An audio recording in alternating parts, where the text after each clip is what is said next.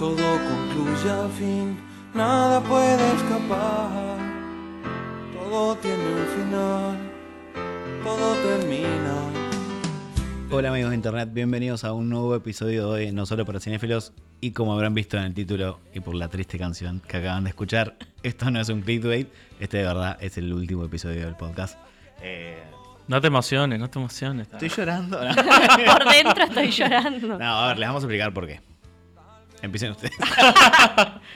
No, bueno, la verdad que el podcast nos cuesta un montón hacerlo. Todos trabajamos, la verdad que tenemos poco tiempo, nos lleva mucho, mucho tiempo y, Sí, y no nos reditúa. Siempre grabamos días de semana, Claro. tipo, mm, hasta desde que apenas terminamos de, de trabajar hasta súper tarde. Eh, lleva un montón de laburo de pensarlo, de ver las cosas que tenemos que ver. De editarlo. De edición, que gracias a Álvaro que nos llevó toda la temporada. La Sí, no, amo. por eso algo- Aplausidlos, el emoji de la aplausión. Niños, niños celebrando.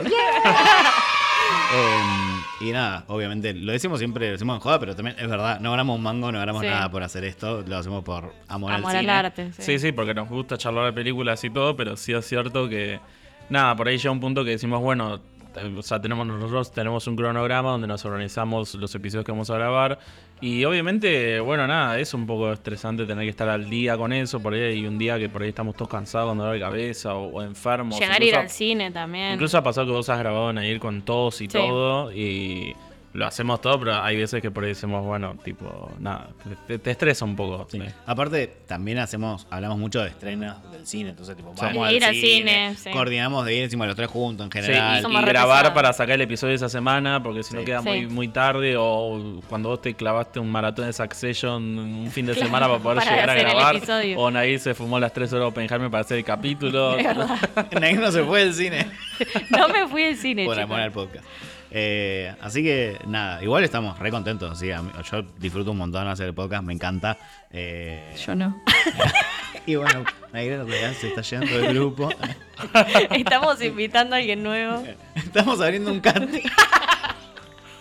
No, pero lo que queríamos decir es que lo que termina es la primera temporada. Ay, eso, boludo. Yo te iba a decir. Ahora sí, ¡yeah! Ah, yo te iba a decir, decir la verdad porque estoy sufriendo yo y eso que no, No, estoy no. de este lado, pero no. Terminó la ojo, primera temporada. O sea, termina la primera temporada, no el podcast, el podcast sigue. Somos como nosotros somos artistas pop. ¿Somos artistas pop? Sí, si vos crees, lo sos.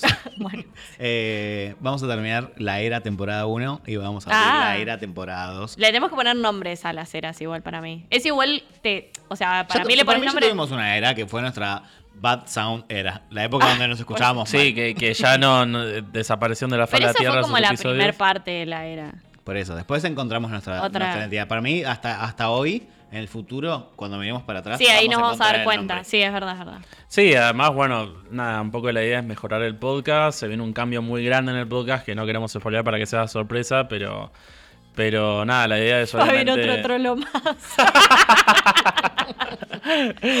no de nuevo, decía. no, de nuevo no. Lo que sí, lo que sí les vamos a adelantar es que va a haber invitados. Porque ya Sí. tuvimos dos, epi- dos Nos invitados encantó. Y nos re gustó un montón la experiencia. Aparte fueron experiencias como súper diferentes con tanto con Cargo como con, con Santi de Pardo Doc. Y vamos a seguir invitando gente Sí. en, en, en- en- en el futuro. ¿Se agrandará el equipo? Mm, ¿Quién lo sabe? Nunca se sabe. Nunca se sabe. Sí, nunca se sabe, pero nada, obviamente va a ser una oportunidad para nosotros descansar mentalmente, obviamente bajar un cambio de este estrés o esta obligación de tener que grabar y cumplir con un cronograma. Eh, nada, obviamente prepararnos para todos estos cambios que venimos diciendo que queremos hacer. Sí, en parte también necesitamos el tiempo nosotros para hacer lo Claro, que. O sea, claro. porque, porque al tener la obligación de un capítulo por semana. No sí te da sí, tiempo a renovarte nunca es- ni a pensar nuevas Siempre cosas. estás o pensando, editando o juntándote a grabar. Claro. Entonces, eh, No hay tiempo de sentarte a replantear el podcast. O y ver ya, más cosas también. Sí. ¿Qué sé Sí, yo? Yo también. Eh, pero bueno, obviamente para cerrar a lo grande dijimos hacer esta temática que, eh, como habrán visto en la descripción, es pequeños dramas familiares. Que nada, dijimos, bueno, eh, va a ser un episodio muy especial, así que guardémoslo para el final de temporada. Si este podcast fuera un, una sitcom, el running gag sería pequeño drama familiar. Sí, creo que es- de- debe ser la palabra más mencionada. Más mencionada, La frase más sí. mencionada en nuestro Definitivamente, sí, sí. Sí, y además es como. O sea, bueno, a mí me toca personalmente. Porque Sí, es nada, tuyo, es sí, es mío. tuyo, o sea, tuyo, em, a Facu también ama el, el Y creo que lo género. mencionaste en el primer capítulo de Sí, todos. pero y después voy a contar por qué también. Em, pero ¿es acaso el mejor género del mundo? La respuesta es sí.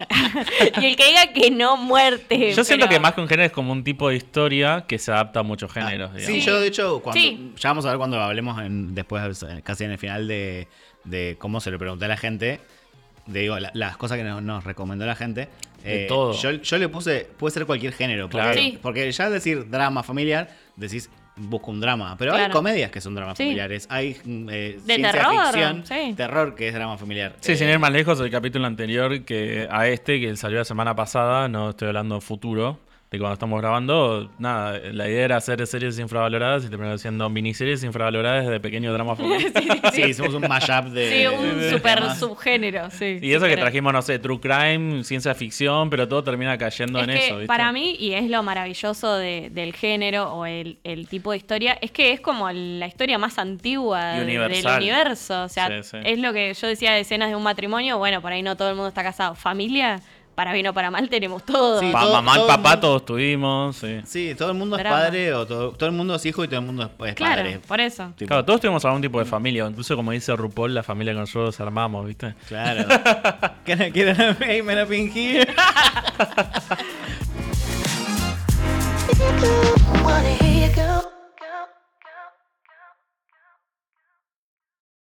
Antes de arrancar cada uno con lo que trajimos para nuestras listas, como hacemos siempre, eh, creo que podríamos hablar de una película que vimos los tres hace poco y nos gustó un montón y todos lo sabemos, que es Blondie.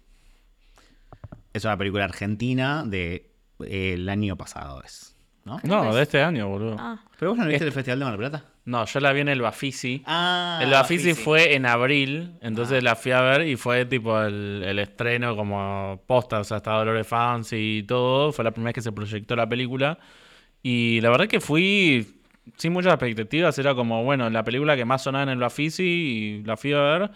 Y nada, me impactó lo buena que estaba. Muy, y muy tipo salí y armé un posteo y dije, vean Blondie, vean Blondie, porque claro, en el Bafisi, tipo, la gente, ¿qué es el Bafisi, viste? Entonces como, como que quedó medio ahí perdido el posteo, no, y ahora cuando estrenaron Prime Video la gente la empezó a recomendar, la empezó a Eh, ver claro, revivió, porque encima la vio un montón de gente. Yo conozco un Sí. montón de gente que la vio. Incluso pasó por Eh, los cines, pero creo que no la vio mucha gente ahí. Realmente explotó cuando llegó a Prime Video, me parece. No, de hecho, yo, eh, mi reseña de Blondie empecé pidiendo disculpas porque Albert me dijo de ir a verla 200 veces Mm. y yo vi el tráiler y vi el tráiler no me llamó nada la atención. O sea, tiene un tráiler muy malo. Sí, Ah, sí. es muy malo. ser. Bueno, pero pasa Eh, que a veces también con los dramas pequeños familiares, los trailers son como re tranquis, porque es así después Pero a mí me peli, re gusta y me gusta el cine argentino ese medio donde no pasa nada. Como que Ah, es mi estilo de película.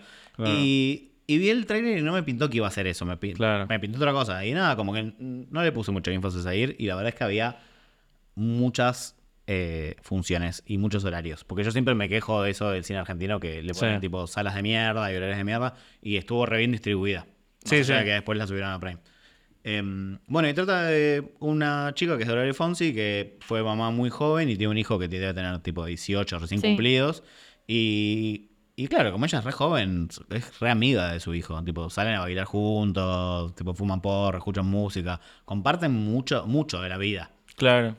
Sí, en algún momento, de hecho ya en la primera escena te das cuenta que el hijo un poco la, la cuida a la mamá, pero no está, que a veces sí pasan otros pequeños dramas familiares donde los hijos cuidan mucho a los papás. Sí, y acá no- es como que no está, está el muy rol parejo. invertido. Claro, está como muy parejo, como que ellos dos son, Son iguales. amigos para mí. Sí, sí, son amigos y, algo que a mí me gustó mucho de la serie, perdón, de la serie, no puedo para decir serie, de la película es que mm, ellos se caen muy bien, que es una, un vínculo mm, padres-hijos que no siempre te encontrás, porque a Mm. veces es como el padre o la madre como ahí maternando, ¿no? Sí, o por ahí la madre joven. La madre joven no le da ni cinco de bola al pibe. Claro, es como y está muy con el tipos extremo. y lo tiene ahí abandonado. Mm. Y no, son como re compinches ellos. Sí, eso me re gustó, que muestran otro tipo de vínculo que puede existir entre padres e hijos. Sí, de hecho, él no le dice mamá. No, no le dice mamá. a todo el mundo le dice Blondie a ella, por eso la, la película se llama así. Eh, y él le dice Blondie, no le dice mamá. Y ya ahí, viste, como que pone, Sí. pone una cierta distancia a una relación típica madre-hijo. Sí, a mí lo que me pasa mucho con el cine argentino, no sé si a ustedes les pasará, es que no sé si es por cómo están escritas las películas que a veces se sienten como, como se sienten como un guion. Como cuesta a veces encontrar películas argentinas donde Sí, la no, hay, ah, no, no hay naturalidad en los diálogos. a ni veces. en los diálogos, ni en cómo los actores lo hacen, porque a veces también es culpa del diálogo y también es culpa de los actores. Acá es como que siento que estoy viendo fragmentos de la vida Sí. de Sí, es como que sos personas. un, sos un vecino que estás piando. Y Sí. es muy difícil encontrar eso en el cine argentino. O sea, es algo por ahí que uno suele ver más en Estados Unidos como pelis tipo Chacharria Smooth, poner que habíamos hablado en otro me episodio. Es re de- Como esas ahí. pelis que parecen fragmentos de la vida de unas personas y te re llegan y es como que reconectás con esos vínculos y es como sin darte cuenta te enamorás de los personajes y Pasa que después creo te que el termina cine indie chocando. argentino es así. Sí. Eh, y el cine comercial, no, nada que ver. Entonces, capaz estás, estás pensando más como en, en Puede el ser. cine más conocido argentino. Sí, sí, puede ser, pero nada, la verdad que me pasó eso con la película. Me pareció muy bien escrita, muy bien actuada, muy bien dirigida. O sea, a nivel cinematográfico me encantó, pero también me gustó que la peli me llegó. Viste que ya hemos hablado que ustedes son muy fan de esos dramas más bajados a tierra. Yo por ahí soy más fan de, los, de las películas más épicas y por ahí esos dramas más bajados a tierra muy pocos me llegan realmente y este me re llegó y, y eso lo, lo super valoro, digamos. A mí algo que me gustó mucho es que me hizo reír un montón la película. Ah, Sí, también es re divertido. La, la vi un domingo en la noche fumado y me, me empecé a reír un montón y de repente en el momento menos esperado terminé Uh, sí. llorando Yo de una manera... Tipo, me angustió muchísimo esa película. A mí también me angustió Y, creo que por, por todo lo que me hizo llorar, eh, me, me- como que me marcó tanto. Claro, yo no lloré porque, no sé, estaba en el cine y como que no, no, no, no me generó eso, pero sí me acuerdo que como que se me cerró la garganta, como que me llegó, ¿viste? Y sí, mi cine se estaba estallado de, de la risa, obvio. Y cuando terminó la película, lo que está lindo de los festivales es que siempre hay como un QA con el director, en, bueno, en este caso Dolores Fonsi, y le preguntaron cómo fue la, la grabación, todo, y ella dio como un montón de detalles y fue re, fue recopado. Sí, porque ella, aparte de actuar, la, la, la coescribió y Claro. la y, la dirigió. Entonces, sí, y Santi todo. Mit- Santiago Mitre, que es el director de la Argentina 1985 de su marido, también estuvo muy metido en el proyecto. También está Carla Peterson. Eh, nada, y era muy gracioso que ella Ah, contaba como. ¿Qué? Rita Cortés. Rita. Cortés, claro, que hay una escena en la que Blondie sube una estatua eh, que está en un parque y ella dijo como que tuvieron un montón de tiempo para filmar eso porque era, o sea, parece más alto de lo que parece en la película, o sea, es muy alto y era bastante arriesgado, pero bueno, esos detalles como que estuvo muy bueno verlo, verlo en vivo, así que nada. Si no vieron Blondie, véanla, la encuentran en Amazon Prime. Eh, yo les adelanto que va a ser uno de mis de mis top del año seguramente. Sí. A ese nivel. Me gustó mucho, mucho. Es buenísimo, sí.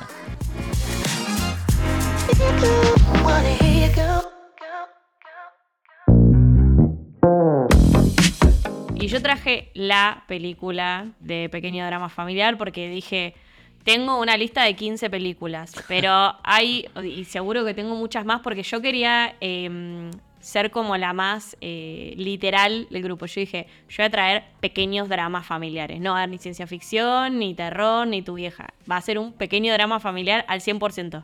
Porque para mí pasa eso, que con- cuando lo cruzas con otros géneros, es un pequeño drama familiar, pero es un poco true crime, un poco de ¿Qué terror. ¿Sos, fuiste purista de tu Yo propio, fui purista. De tu propio concepto. Sí, Trajiste sí. uno, uno que cumple por todos A lados. eso. rajatabla. Sí, sí, sí. Ortodoxa. Sí, ortodoxa. Soy pequeño drama, con los rulitos de pequeño drama familiar ortodoxa. Sí, sí. No, o sea, para mí este género, digo, que, que me, me representa, eh, tenía que, o sea, digo, si vas a Wikipedia y buscas pequeño drama familiar, ¿qué vas a encontrar? La película que yo traje, que es Boyhood, que la mencionamos Mm. en, en el episodio anterior, porque empezamos a hablar de Patricia Arquette y yo, "Shh, no hablen de Patricia Arquette. Sí, ya, ya vamos a hablar. Cállense, me imaginé, hablar. me imaginé que le ibas a traer. Eh, sí. Porque para mí, y, y yo siento que Boyhood me hizo redescubrir y, y darle nombre a los pequeños dramas familiares, porque yo no sé si alguna vez contándosela a alguien dije por primera vez pequeño drama familiar, y dije, ay. Y ahí empecé a unir los puntos en mi cabeza y dije, ay, este es mi género preferido. Claro. Como que ahí me Te di cayó la cuenta, ficha, me cayó sí. la ficha. Eh, el- y me di cuenta que además eh, de muchas cosas, que esto de que yo valoro mucho más la historia antes que Hmm. la dirección de arte, de los efectos. A mí todo eso no me importa. No me importa, digo, si está bien hecho me importa, obvio, pero para mí la que se lleva, o sea, si yo tuviera el sistema de puntajes como tenés vos, Facu, para mí la historia tiene que tener más puntos. Ah, en vez de acumular dos, acumula tres, cuatro. Claro, exacto. Para mí la historia está por sobre todo. Eh, y en los pequeños dramas familiares es así, y en Boyhood es, es el caso, porque Boyhood no tiene.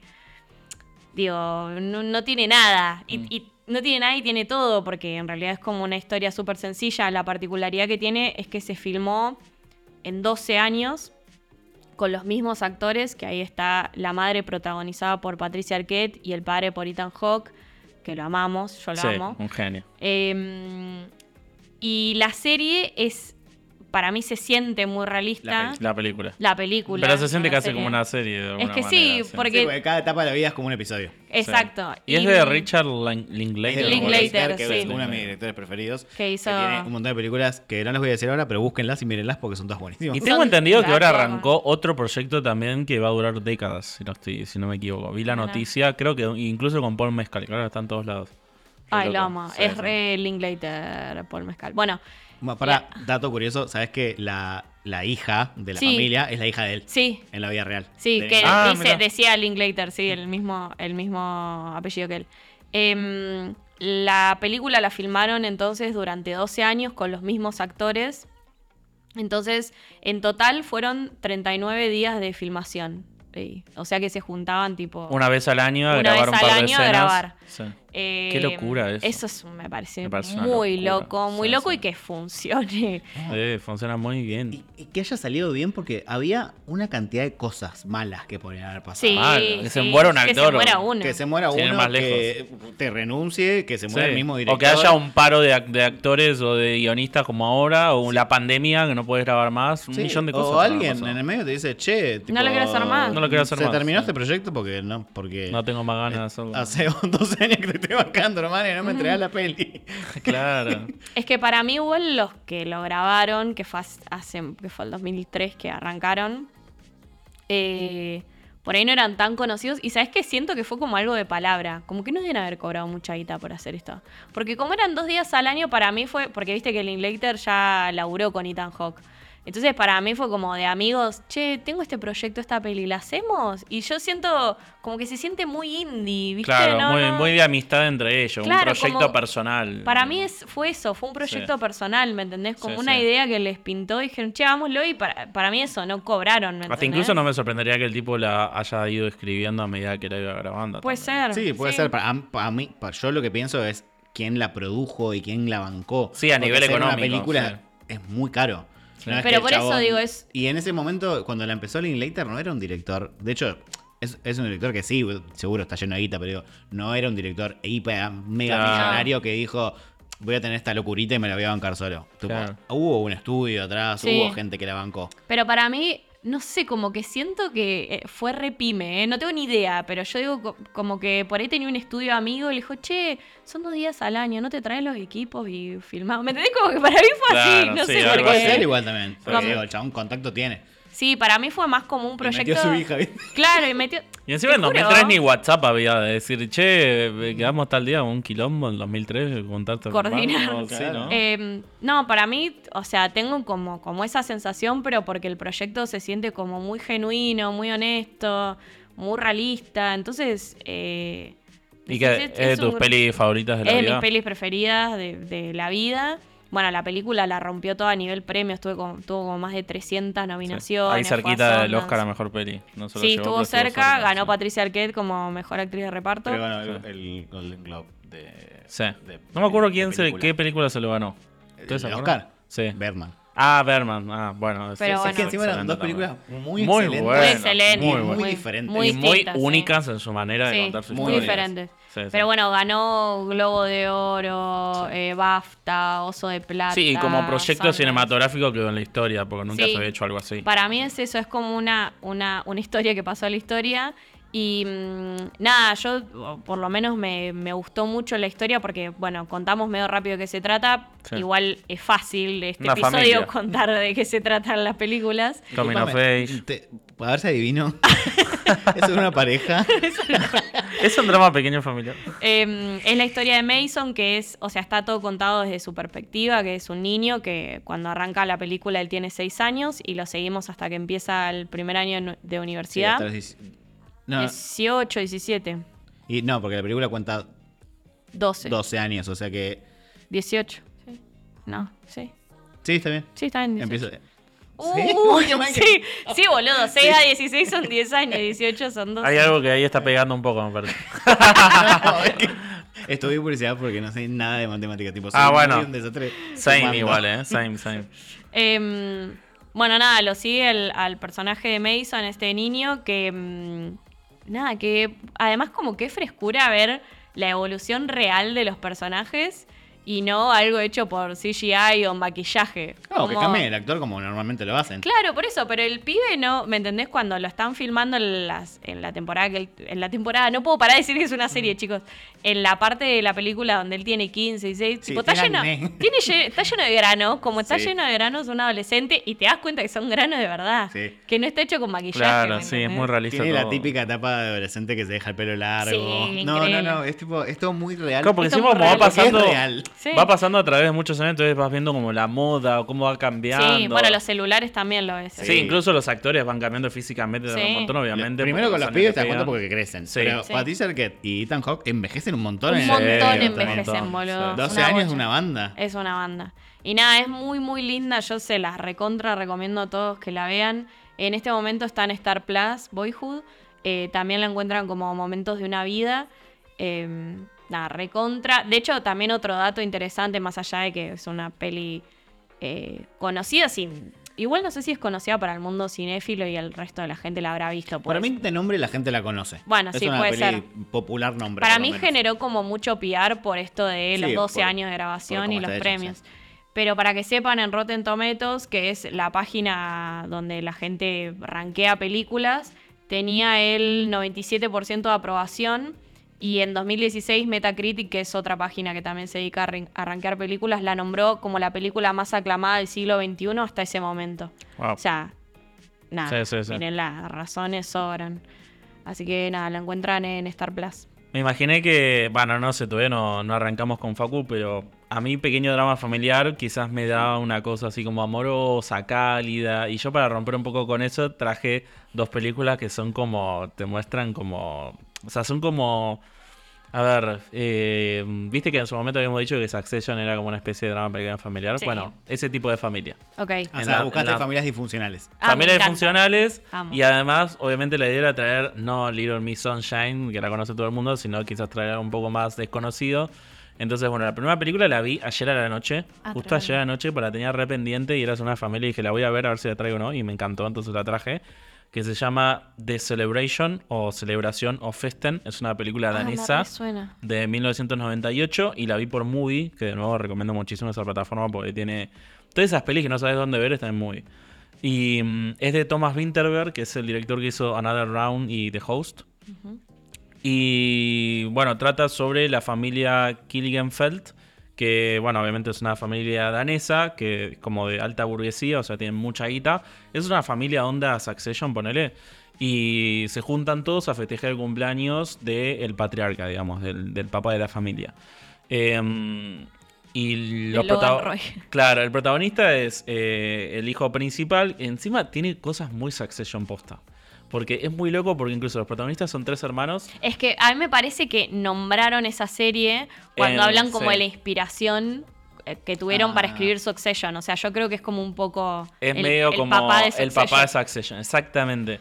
Porque de nuevo está el patriarca, que es el viejo de este hijo de puta, y están los tres pibes que están más o menos en los 30, 40 en esa edad, y está el hijo protagonista de la película, que es como el más normal, por así decirlo, el común. Después está el hijo más joven, que es tipo... eh, ay, se me fue el nombre, tipo Roy. Roy Tipo? Roman. Roman, Roman. eh, está. ¿De qué año Roman, que era? De 1998. Eh, que es como un pibe así como muy... O sea, tiene una familia y todo, pero es como muy rebelde, muy... Sí, típico hijo menor. Sí, tal cual, muy conflictivo. Y después está la hija, que nada, es tipo, no sé, muy- es- incluso estéticamente son parecidos a los Royce, todo. Y bueno, a ver, la película, la primera media hora se me hizo un poquito lenta, se me hizo un poquito pesada, no lo voy a negar. Pero hay un punto de la película en la cual uno de los hijos, el protagonista, da un discurso en la escena que te, te engancha de, de- o sea, de lleno. Pasa algo en ese discurso que es tremendo y no podés dejar de verla hasta que termine la película. Acabo de googlear tipo el póster y, la imp- y la imagen porque me sonaba mucho y Sí. veo, vi que son como muy de la aristocracia ellos. Sí. O sea, porque como vos lo, lo, lo relacionás con Succession, yo pensé que eran gente tipo de negocios. No, no, no. Pero son millonarios tipo... Old money. de- Sí, old money, y como es gente que hace como... Europeo. Europeo. Es Ah, claro. medio eh, Downton Abbey. Claro, Claro. medio más Tonavi. moderno. Pe- Claro, porque pasa en los 90. Pero pasa todo, como veníamos diciendo, esto de las películas cápsula en el, en el episodio anterior, es una película cápsula que pasa a lo largo de una noche en la fiesta esta de cumpleaños en la mansión de la familia, digamos. Eh, y bueno, el, eh, el hijo protagonista da un discurso y a partir de ahí todo se empieza a ir al carajo de a poco. O sea, es como de a poco se empieza a ir todo al carajo y, es impresionante. O sea, como que te hiela la sangre todo lo que pasa. Y mm, la única contra que tiene esta película, que para mí sí es algo que le juega un poco en contra, es la manera en cómo está filmada. Porque acá viene una parte medio cinéfila. Yo sé que el podcast se llama no solo para cinéfilos, pero a veces está bueno por ahí como tirar datos así cinéfilos. Educar al soberano. Educar, claro, al ciudadano. Esta película fue hecha bajo el Dogma 95, que fue como una especie de vanguardia cinematográfica que no duró mucho, la verdad, pero fue creada por Lars von Trier y Thomas Winterberg. Y la idea de estos dos cineastas era purificar el cine rechazando las producciones costosas y los efectos especiales. Entonces, ah, y Dogville no es de esa época. creo que sí. Sí, Dogville también. Y no hay nada más hecho con Domango que Dogville. Claro, y entonces las películas tenían que ser creadas respetando 10 reglas, que no las voy a nombrar todas, voy a mencionar un par, que ellos las llamaron votos de castidad, así las llamaron. Bueno, igual es como las vanguardias en el arte, o sea, que tenían un manifiesto. O sea, no es tan Claro, distinto de eso, solo sí. que No, de- vanguardia en el cine. A, a nivel tipo artístico me parece genial. Sí. Lo que pasa que es rarísimo porque eso, no- cuando ellos lo hicieron, no se hacía hace mucho tiempo ya. No, y además también ahora que, o sea, ese manifiesto me imagino re anticapitalista y es como que ahora todas las películas necesitan plata, ¿me entendés? Como nadie, nadie se animaría a seguir haciendo ese tipo de Tal películas cual. solo siendo indie Sí. porque no lo elegiste. No, pero digo, desde, desde hace mucho tiempo en el cine eh, lo que hay son tendencias, no, no Ah, hay sí. tipo escuelas con manifiestos Ah, y con no, reglas. sí, tipo la Bauhaus, sí, la- sí. Claro, como, el- como las vanguardias de antes. Sí, sí. Cuando ellos flashearon inventar eso ya había repasado. Voy a nombrar algunas de estas 10 reglas que tenían que, que tenían que respetar, que eh, por un lado era eh, que los rodajes sucedan solamente en locaciones reales, que el sonido no se pueda mezclar con las imágenes, o sea, todo lo que se grababa tanto visual como sonoramente quedaba así. Eh, No se puede mezclar de editar. Claro, no se puede editar, exactamente. Eh, no había luces artificiales, o sea, todo era con la luz, Natural. ponele que tenemos ahora cuando estamos grabando que es una lámpara o la luz del sol, o sea, no se podía poner ningún artefacto ni nada que rebote nada. Eh, todo tenía que ser filmado cámara en mano, o sea, como las películas estas de phone footage, ¿viste? Vamos, tipo re dictador. Sí, sí. Formato- bien yo-. Yo no haría eso. Sí, para mí está Tipo, perfecto. Voy a inventar un estilo de cine y van a seguir mis reglas, hijos de puta. Literal, ni, ni filtros, ni efectos, o sea, nada de efectos Bien especiales. purista, claro. Y todo formato 35 mm. Y tampoco puede aparecer el nombre del director en los créditos. Arre. No sé por qué, boludo, pero Vas a bueno. trabajar al pedo encima. Claro, la cuestión es que la película se ve fea. Hay que decirlo así. Cuando vean la película van a decir, ¿qué es esto? Porque la película se ve como eh, mi cumpleañito de 5 años, como lo filmó mi, mi papá. Así claro, se ve. encima de los 90. Sí. también. Entonces, pero bueno, eso como que siento que es un pro y un contra. ¿Por qué? Porque es un estilo medio Succession, porque tiene estos zooms raros, la, peli- la cámara por momentos está como medio moviéndose con las vibraciones, pero mal hecho. En Succession está bien hecho, digamos. Claro. Eh, pero lo bueno que tiene es que, des- como en Succession, al principio te, te choca, pero después ya te acostumbras. Sí, o sea, a la media hora ya te acostumbras. Cuando captás el estilo, pasa. Exacto. Eh, sí pasa que las escenas nocturnas no son un carajo.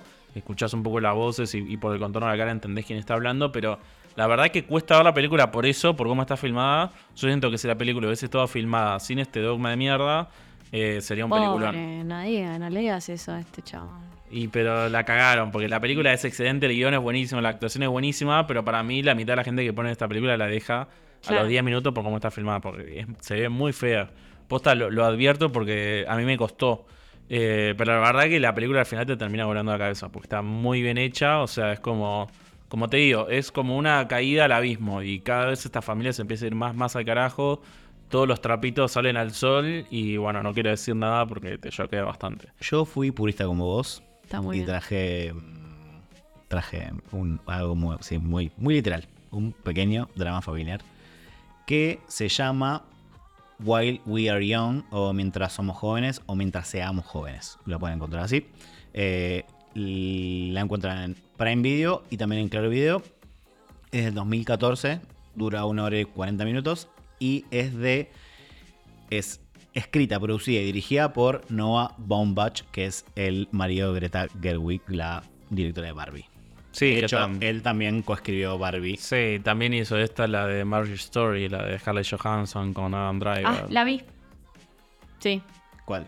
Eh, esta While We Are Young. Ah, bueno, él tiene pocas películas, no tiene, no tiene muchas. Eh, todas las que vi de él me gustaron un montón, menos eh, La última. White Noise. White Sí, Noise, que la sí, a mí tampoco. No Yo no la pude ni, Tipo, ni no la terminar. pude terminar. Tipo, Yo la fui a ver al cine y solo por eso la terminé. ¿Qué quisiste hacer? No se entiende no, no, nada. Pero sacando esa película chota, el resto son todas excelentes y todas son dramas dramas familiares. Mira, ya la tenía en mi lista esta, se ve que ya en algún momento me la recomendaste, sí. Seguramente.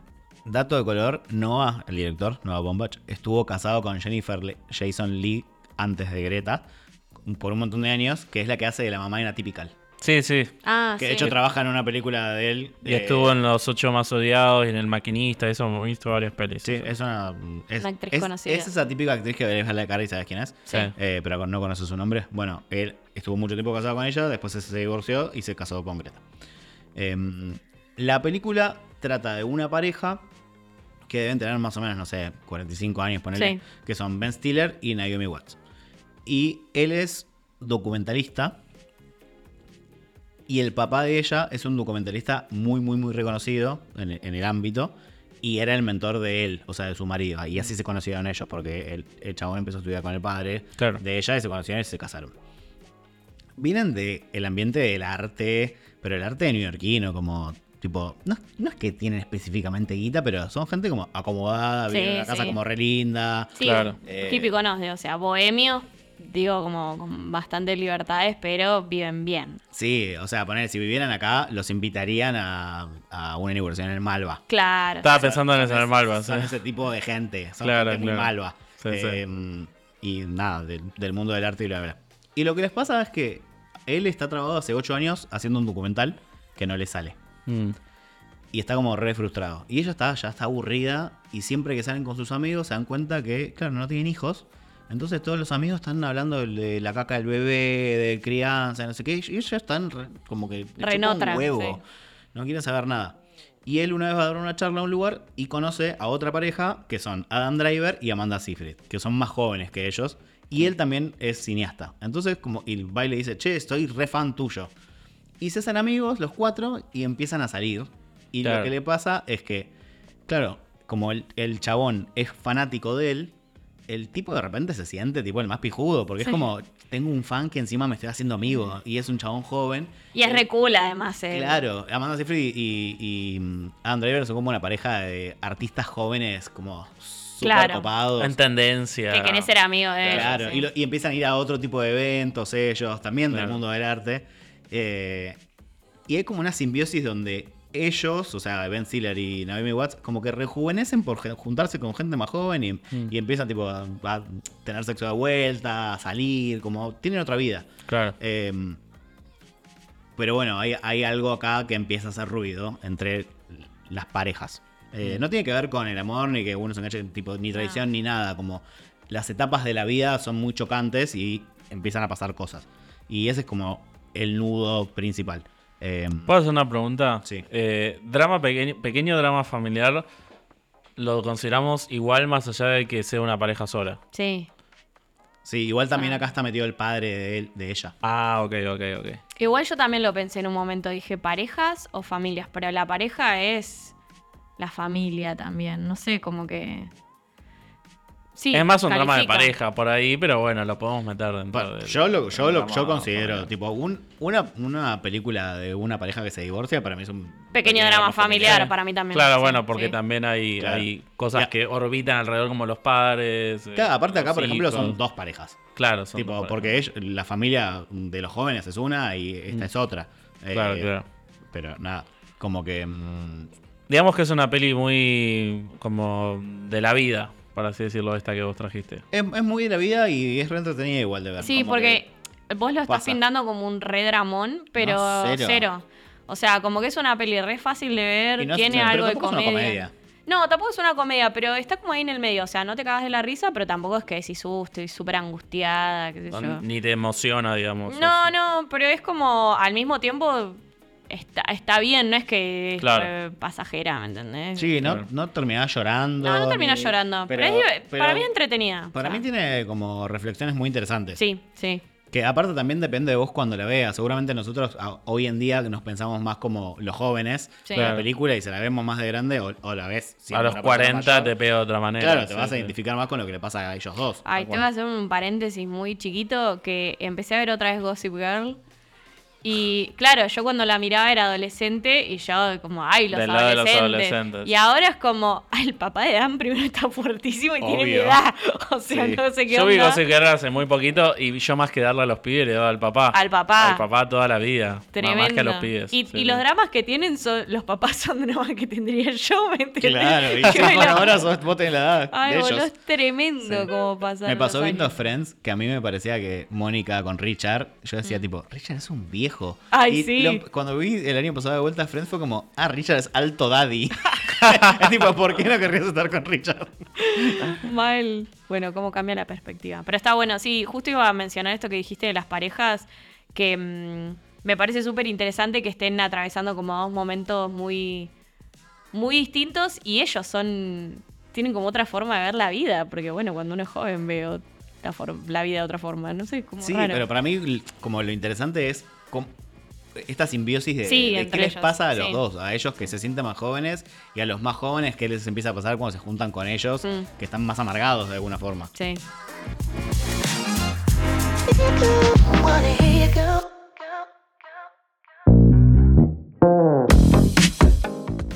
El segundo drama familiar, pequeño drama familiar que traje, es un poco más comedia, pero no por eso menos drama. Se Bueno. llama eh, Diario de una adolescente, no sé si de una chica adolescente. Diario de una chica adolescente. No es muy conocida ¿La la de Lindsay. Lohan? No, Ah, no, no sé. cuál no, es. no, tampoco tan pelotudo.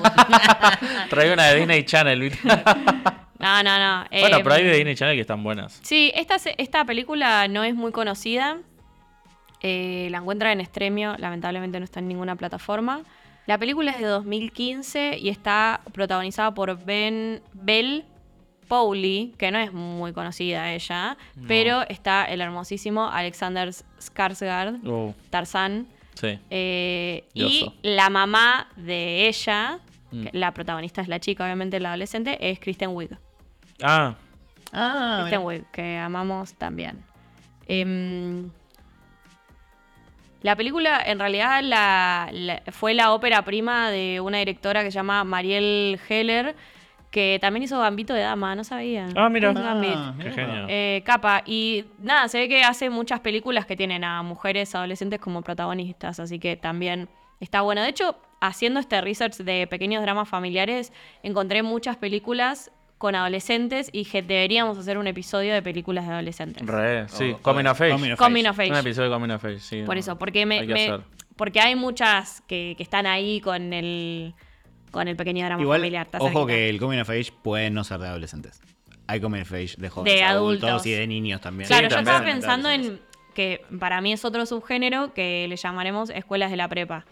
Ah, perdón, sí, películas de la películas prepa. de la Escuelas de prepa. la prepa. Escuela de la prepa es lo mismo. Películas de la prepa también es Claro, otra cosa distinta. Para mí es un Sí. género, es Sí. Es película de la prepa. adolescente, pero películas de prepa. Exacto. Tal cual. Bueno, y esta, esta película em, seguimos al personaje de Minnie, que eh, lo hermoso de esta película, o sea, además de la historia obviamente, es que está situada en los años 70 en San Francisco. Entonces, Ah, toda la lindo. dirección de arte, Uh, incluso la temperatura de, de la película, eh, los visuales, bueno, la ropa, Mm. todo, está increíble. Por, O sea, por el título me imaginaba todo 2000 pero me, me no, recopa que sea de los 70. Es muy parecida a Daisy.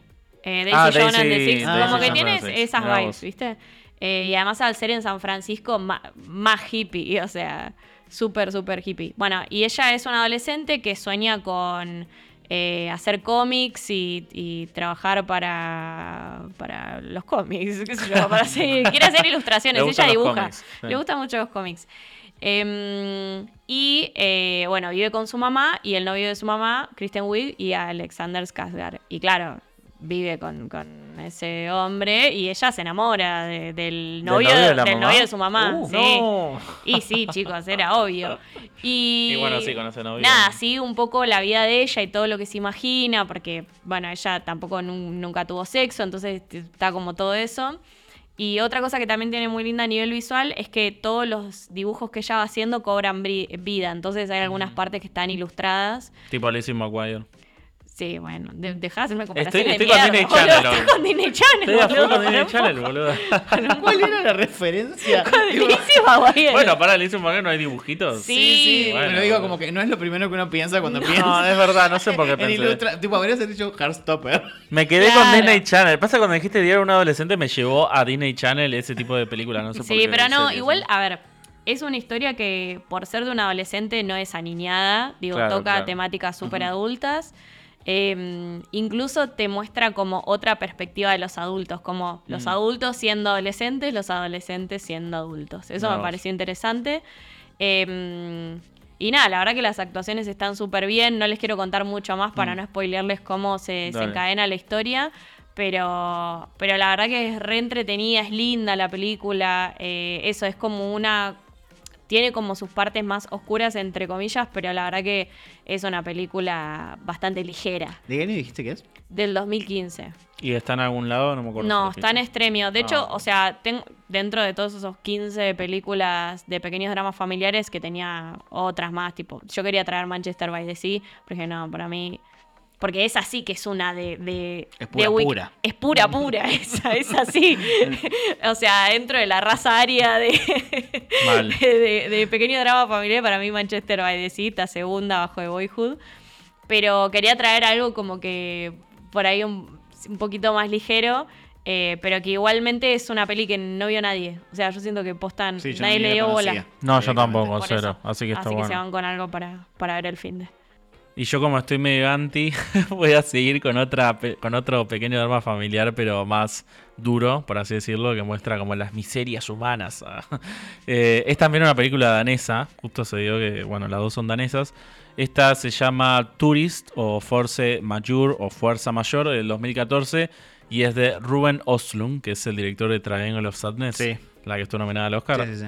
Eh, esta no está en ninguna plataforma, hay que buscarla, está en Streamio. eh, pero la verdad que me encantó. O sea, la vi y me gustó, creo que al mismo nivel que Triangle of Sadness. Eh, este director lo- le gusta como agarrar a, a la gente civilizada y ponerla en situaciones eh, de caos o disruptivas, digamos.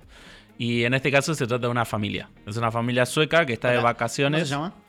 Eh, Tourist o Fuerza Mayor. ¿Es la de la avalancha? Sí. Ah, boludo. ¿Sabes que leí la sinopsis hace poco y dije, necesito ver esta película? Sí, sí, Ay, sí, no, no no, es una locura. Es, es muy, me así.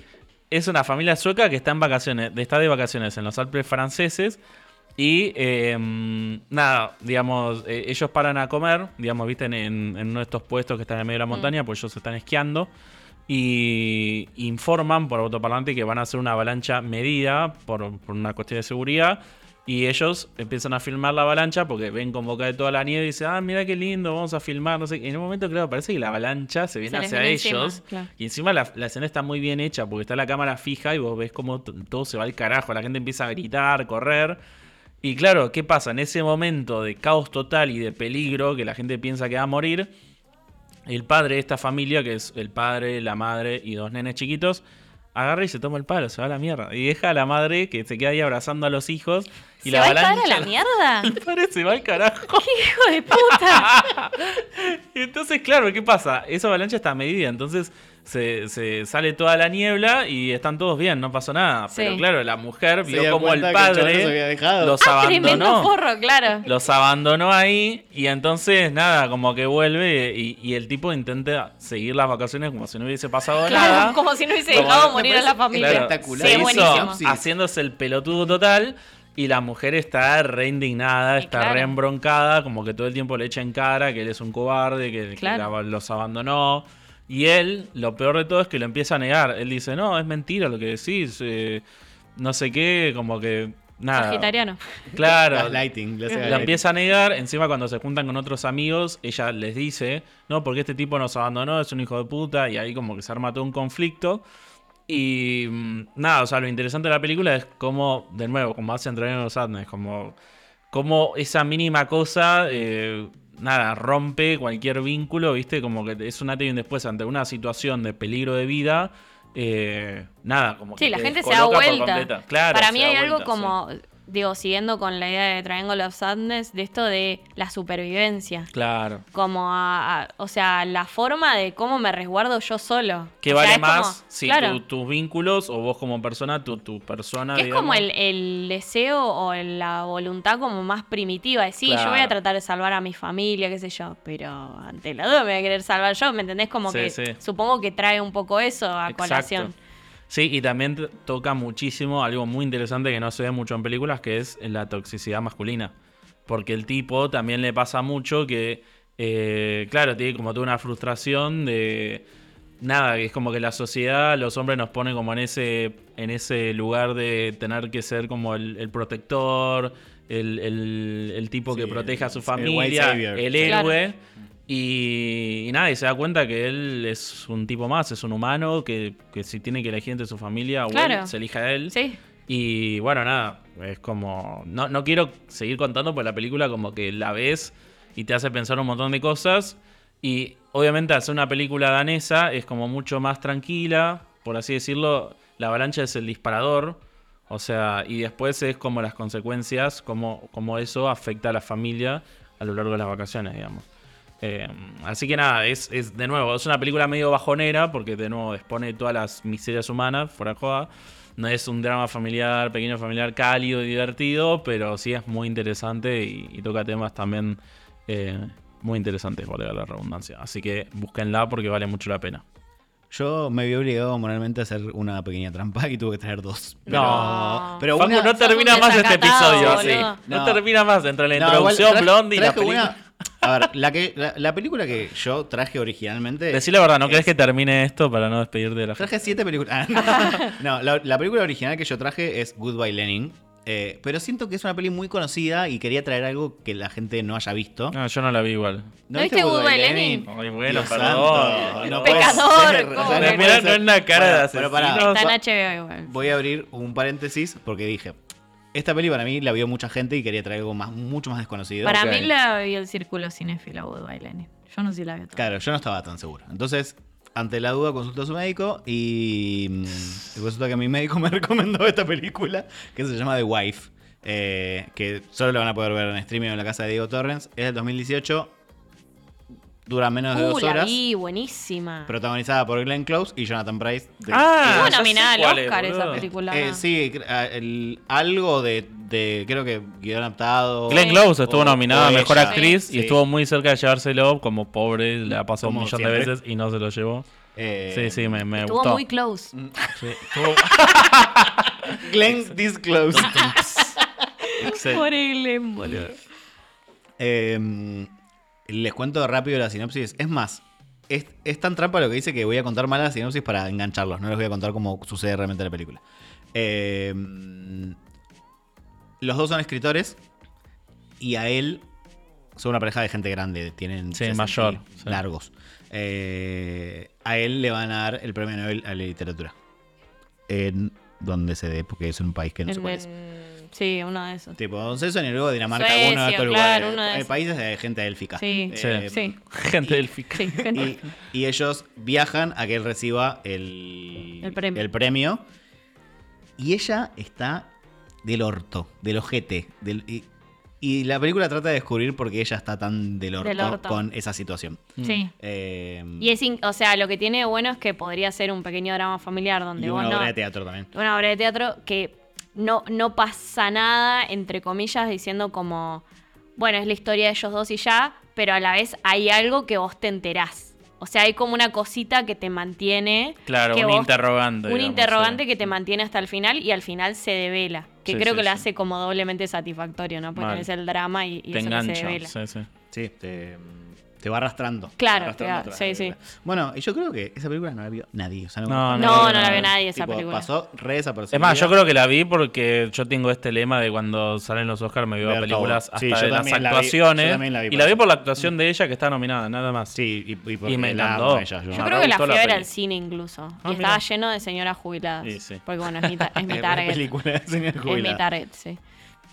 Bueno, y ahora sí pasamos a la película que realmente traje, que es Goodbye Lenin. Como si fuera, la otra fuera de mentira, ¿viste? Claro, Claro, no existe sí, sí, esa sí. película. Bueno, yo no, o sea, me suena de nombre, pero no, no, no sé nada. O sea, boludo, es tan conocida, boludo. Goodbye Lenin. para mí, ¿Posta? cuando empezás a ver cine, Bueno, ¿viste cuando te empieza a gustar el cine for real y Sí. decís como, quiero empezar a ver pelis cinéfilas? Sí. Eh, para mí está como en la gama de, no sé, Donnie Darko. Claro. Ah, ok, eh, ok. Magnolia. Es, es un poco no- más indie No, que el incluso cine clásico. para mí es como vos decís, bueno, a ver, películas más conocidas alemanas. La Ola, Goodbye Sí, Lenin. Corre, la corre. Y hay una que se llama bueno. Common Sea que dicen que es buenísima de guerra, pero no la vi. ¿No escucharon nada de No, Common Sea, no. boludo? Está como en el top de Letterboxd de las mejores punteadas, no sé. ¿De este año? No, ¿De no, de la, de la historia. Ah, no, no. de la historia sí. alemana. De la historia de todo el cine. O sea, está Ah, o todo sea, el fuera, Angry de, Men. Fuera sí. de Alemania. Ah. sí, sí, sí. O sea, de toda la plataforma Letterboxd. Bueno, Goodbye Lenin es una película del 2003, alemana, que la pueden encontrar en HBO Max. Dura dos horas, se pasa súper Sí, rápido, es re rápido. transitable. Y lo, lo curioso es la historia. Para mí, tipo, cuando te, te cuentan Goodbye Lenin es como, me, me- me resulta como si- imposible pensar que alguien le cuentan esta película y no la quiere no, no Sí. la quiera no ver. Sí, la sinopsis ya es buenísima. Yo no sé ni de qué trata, así que contalo. A ver, Bueno, vamos. es así. El, el protagonista es Alex, que es eh, Daniel. Brul. Daniel Brühl. Brühl, eh, Brühl. que debe tener, no sé, entre 18 y 20 años. Es un, es un pibe. Eh, Daniel Brühl es el varón Semo de Marvel, para los que no lo ubican.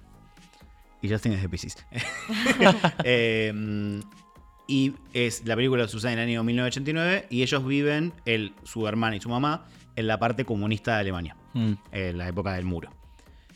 La mamá es hiper fanática del comunismo, pero tipo nivel cuadros en la casa, como re defensora del, del sistema. Sí, como militante del Militante del partido, o sea, re, re, re fanática. Y él está re a favor de que se caiga todo el carajo y que venga el capitalismo a esa parte de Alemania. Y la película em- empieza un día que él va a una marcha contra el gobierno y en el medio de la marcha la mamá lo ve a él Mm. marchando en contra de, de lo, de que, lo ella, que ella defiende. creía, claro. Y le agarra una CB del ¿En disgusto, serio? le agarra una Sí. CB en el medio de la marcha y queda en coma. Y pasa ocho meses en coma.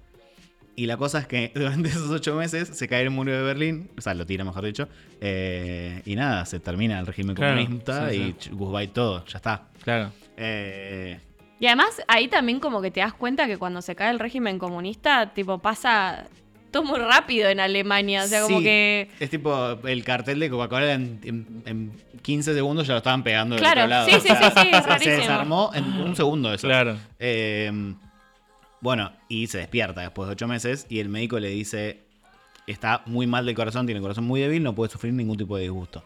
Y ellos dicen, se va a morir porque se va a enterar que se cayó el comunismo y se va a morir. Claro. Entonces, él, la hermana y su, y su mejor amigo deciden mentirle. Entonces hacen cosas ya, tipo, la tienen encerrada en su casa, obviamente, y hacen cosas ridículas como, tipo, graban noticieros comunistas y, y se los hacen ver. Para eh, que piense Para que- que ella piense, em, van a, bus- tipo, eh, van a buscar a la basura eh, Que todo soy igual. botellas viejas de, tipo de, de gaseosa Sí. eh, comunista, que obviamente no era una coca, era una marca Claro, random, una marca alemana. sí. Le, le llenan, tipo, compran latas de arvejas y, la- y las pasan a latas viejas. O sea. Te traen toda la comida en el frasco del almacén, ¿viste? claro, está- están todo el tiempo haciéndole creer cosas Claro. eh, para que ella no sospeche. Ese es el nudo de la película. Y después hasta atrás de la parte esta que es hasta graciosa un poco, eh, está lo que, lo que realmente le pasa a ellos como familia. Tipo, Mm. a ellos el papá los abandonó. Claro. Entonces es cómo, cómo pesa la historia real de la familia más allá de esta situación demasiado extrema y, y particular. Claro. Tiene, tiene, o sea, tiene tipo toques de comedia desde ese lado. Sí, ¿no? O re sea, tiene comedia. para Sí. mí. De hecho, eso Es es, como... bizarra la película. Sí, es re bizarra y es como esto de ligera, porque todo Mm. lo que ellos hacen para que no se entere la madre Es gracioso. eh, es gracioso, ¿me Claro, entendés? claro. Es el, el amigo haciendo el, el programa de televisión, el noticiero. Es buenísimo, ¿te Sí, acordás? Sí, sí, La hermana trabaja en McDonald's y todos los Sí. días antes de llegar a la casa se tiene que cambiar. Se cambia. porque no le puede ver el, el uniforme. Tenés razón, la- con la premisa me da ganas de verla, así que voy, voy a chusmear a ver qué onda. Sobre todo si dicen que es tan obligatoria así como cinéfilo, la voy a ver. Sí, sí, si buscas, tipo, joyitas del cine, cosas así, la vas a encontrar en mil listas. Bueno, la voy a ver. Sí, no, de nombre me sonaba, pero no sabía absolutamente nada de la peli, así que suena muy bien. A mí, ¿sabes qué me la, ¿Sabes cómo la conocí? Por mi profesor de catequesis del colegio. El Tipo, profesor que decir, re raro. Rarísimo. Mi profesor de catequesis- de catequesis era re cinéfilo y nos recomendaba películas como súper. Claro. Tipo Lokis. Sí, ahora Y- con las redes se populariza, pero antes por ahí no era tan común ver este tipo de pelis. Y de hecho, no sé si no la vi en el colegio yo esta película, no estoy seguro. puede pero ser. puede ser que la haya visto en el colegio. Eh, en catequesis, o sea, imagínate. En Sí, catequesis. sí, es que yo tenía una catequesis muy rara en mi colegio. Sí, ¿no? Era- tipo, sí, sí, eh, sí, sí, te- hacíamos cosas raras. Eh, pero Bueno, para bien. ¿eh? espero que, claro, No, no, espero que bien, solo eso, boludo. Sonó mal eso, Hacíamos boludo. cosas raras, me En hacían cosas raras, boludo. Hacíamos Pará. cosas raras. Terminó en una confesión la el sotana. podcast, Es que nunca les conté que Álvaro era mi profe de catequesis. Plot twist. No, no, digo, raras, raras para bien, tipo como que nos formábamos en otro, en otro tipo de cosas. Eh, Bueno, pero bien, porque no era tan, no sé, leete la Biblia y nada más. no, no. te hacían cero. pensar, digamos. Cero, cero. Bien, bien. ¿Viste esa película que hablamos el otro día, Padre de Familia? La de Nicolas Cage, que se despierta y de repente está en el cuerpo de otra persona. Sí. Ah, sí, La, sí. la vi en catequesis. Mirá qué, loco, raro, boludo. Claro. Bueno. Muy raro, o sea. Vamos a hacer un repaso de las películas que estuvimos nombrando de pequeño drama familiar. Y yo hablé primero de Boyhood, que es eh, la condensación del pequeño drama familiar que los obligó a todos ética y moralmente a que la vean. Eh, la encuentra en HBO y Diario de una chica adolescente que la encuentra en Extremio. Yo hablé de The Celebration o Festen o Celebración. eh, y la encuentran en Movie. Y hablé de Force Majeure o Tourist o Fuerza Mayor. Pasa que son películas danesas, entonces digo Claro, el- sí, en sí. danés, en Tienen- inglés y en español Tienen- por la duda. Tienen siete títulos. Siete títulos de 2014 que la encuentran en Streamio o la casa de Diego Torrents. La primera película de la que hablé fue While We Are Young o Mientras Somos Jóvenes o Mientras Seamos Jóvenes, que las encuentran, la encuentran en Amazon Prime Video o Claro Video. La segunda que co- conté bien cortito es The Wife, que la encuentran en streaming o en la casa de Diego Torrents. Y la última es Goodbye Lenin, que la encuentran en HBO Max. También la pueden encontrar como Adiós Lenin.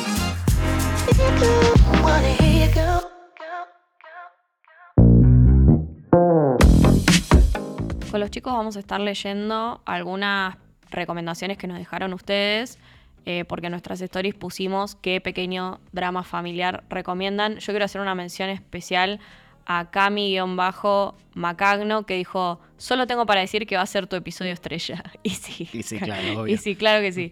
Y, mm, De hecho, ella tiene puesto una corona ahora, ustedes no la ven, pero. Sí, no me ven, pero una diadema. Eh, no, y quiero mencionar también a, a Florencia Naveira, que es una amiga de la casa, nos escucha todos los episodios, y dijo Blondie. Así que Flores está muy, muy bien. Muy También bien. dijo Lady Bird, Bien ahí. pero muy bien esas dos. A mí, Agustina Preti me dejó The Maid, la serie de Netflix. No sé si la vieron, es buenísima. Eh, es brutal y la actriz, que es Margaret Qualley, hace un trabajo increíble. Eh, buenísima esa, véanla. Sí, sé cuál es. Pero en español tiene otro nombre.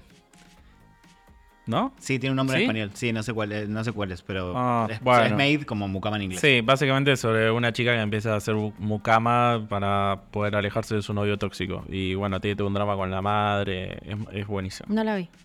Es, de, Es una del serie. 2021, me parece. Ah. O Sí. a principios del año pasado. Sí, es excelente, la verdad. Eh, Fede MDZA dice Vida Privada, está en Netflix. Lenny de Leonor dice Vivir dos veces, me suena a drama español seguramente. Seguro, sí.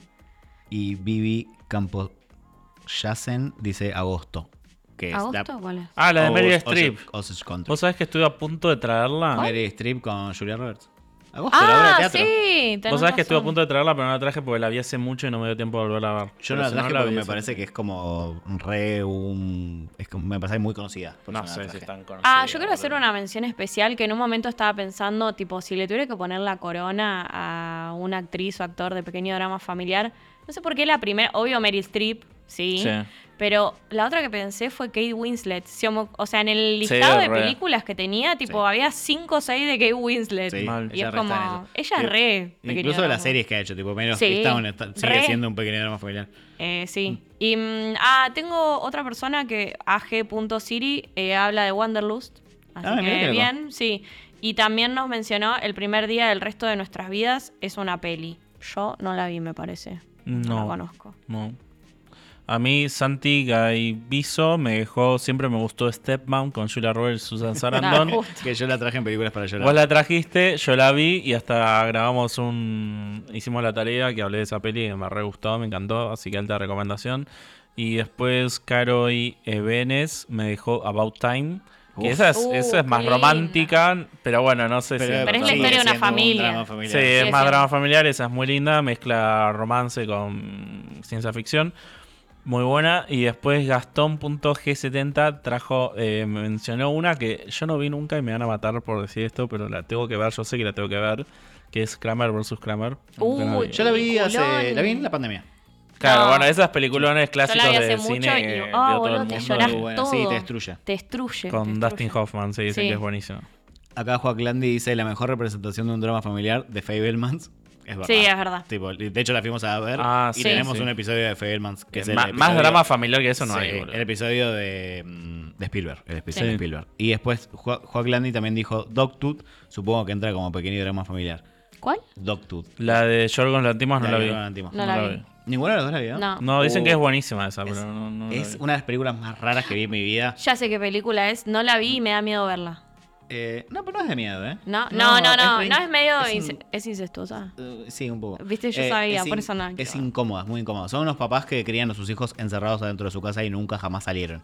Uf. Eh, No, y, no, y no. tienen unas reglas muy particulares en No la la casa, quiero, como no muy la locas. Eh, Bueno, pero no me cuentes más que la quiero ver. No me cuentes más que no la quiero ver. Sí, no, estoy esperando a que llegue el episodio de Yorgos Lantimos que va a llegar en algún momento para En meter maratón y verme todas las pelis, entre las cuales está esa. Igual, ojo que no es siniestra, ¿eh? Es Ah. una película rara, pero no es siniestra. Yo pensé que era oscura. que no, es el, viene el estilo de él, que te hace sentir incómodo. Bueno, pero Con pelotudeces. servicio del el sacrificio del cero sagrado es medio turbio. boludo. Ay, sí, Yo la he turbia. visto Es en, oscura, en- en boludo. fri- en listas de terror. No, esta no es oscura ni de hecho es re colorida, es una peli como re de tonos alegres, ponele. Bueno, lo voy a ver. Em, después tengo eh, Soy Maulina, nos puso This Is Us y Sisters, clasicones, ponen. Sí, aguante dices esas. Eh, Perico GLZ nos pone Crashing. Y mm, para quiero hacer una mención especial a Charo.vilches, que este sí que es un drama familiar. Ya hiciste como tres menciones especiales. Sí, Ella no, está dando premios, pues un noche, déjala. Deja de Es mi un noche, noche. claro. claro. El pequeño drama familiar va Eh, para... Mi premio honorífico, ¿viste? Obvio, yo necesito una medalla para esto, boludo. Em, no, y sí, eh, Charu.vilches dijo, pequeño drama familiar, Keeping Up with the Kardashians. Sí, o sea, sí, tenés Me- razón. Porque ella te conoce y mezcló tus dos pasiones. Claro. My two true passions. Sí, Eh, así tu, es. tu comentario favorito de la vida. Yo Obvio. no entiendo si, si el Fara.f dijo esto de verdad o jodiendo, pero dijo Terminator 2. Boludo. Re sí, sí, boludo, re sí, sí. re sí. Para, no, ¿Puede ser que todas las películas del planeta Tierra sean pequeños dramas familiares, boludo, cuando Sí, lo es que pensás? Puede ser. Sí, boludo, qué loco. Jonathan Delegado me dejó eh, esta peli que me encanta, que siempre que puedo la recomiendo, que es Florida Project. No sé si la. Ay, Sí. chicos, no la vi nunca y la tengo mega Uf, pendiente. Porque la tenés que ya ver. sé, ya sé o que sea, que peli sobre maternidad Sí. está ahí entre las mejores. Y Emma-Ale-Arce me dejó una que es también returbia, como las que traje yo, que me re gusta también cuando, cuando nada, esas pelis así más familiares traen como ese lado más oscuro, que es Tenemos que hablar de Kevin. Ay, Uy. ¿sabes Uf, sabes me dejó? La tenía anotada. Y tú. Y tú. Uy, Ah, y tú, esa es tremenda. ¿Qué pasa cuando te sale un hijo hijo de puta asesino, Ay, boludo? sí. Qué No, tremendo. locura eso. Para, para el público que se enganchó hace poco. Encima con Ezra Miller, que es un trastornado Que ahora. sí, que es, que es eso. Necesitamos Claro. hablar de Ron Miller. Es como que tiene sentido que lo hayas interpretado. El documental de él se tiene que llamar Talk About Ezra. Literal, literal, se tiene que llamar así. Real.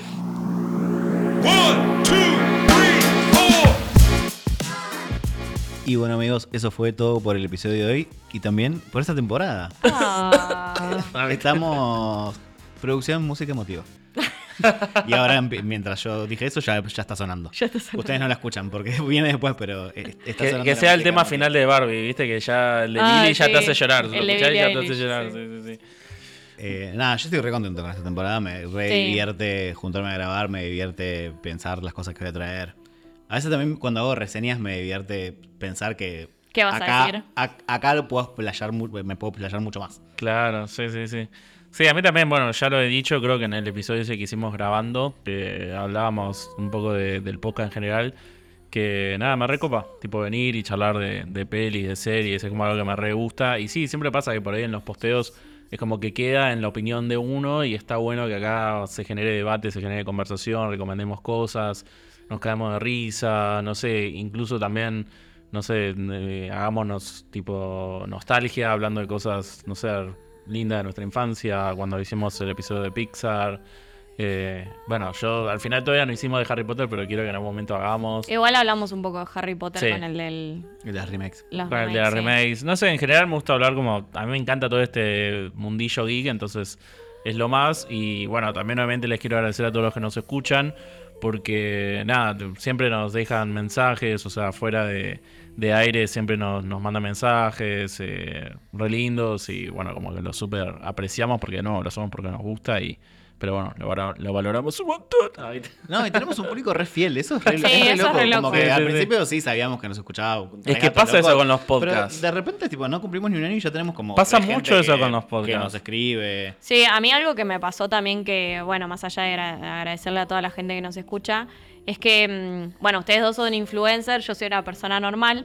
Y, no, y a mí me pasó algo re loco que fue que gente que no conocía me empezó a escribir. Claro, para Claro. Y, y para eso. decir como, bueno, estoy escuchando el podcast. Ay, yo me reemociono con cada persona que me escribe porque Sí. ellos sienten que me conocen y yo pienso, ok, tenemos algo en común porque como yo no tengo un espacio para ventilar todo el conocimiento que tengo de cine, de series o para discutirlo con alguien, eh, nada, encuentro ese espacio acá en el podcast, entonces como que tengo un lugar para charlar. Es como cuando haces terapia, que decís, bueno, no, no le cuento a mis amigos. Es terapia cinéfila. Sí, por eso este podcast también es un pequeño drama familiar, chicos.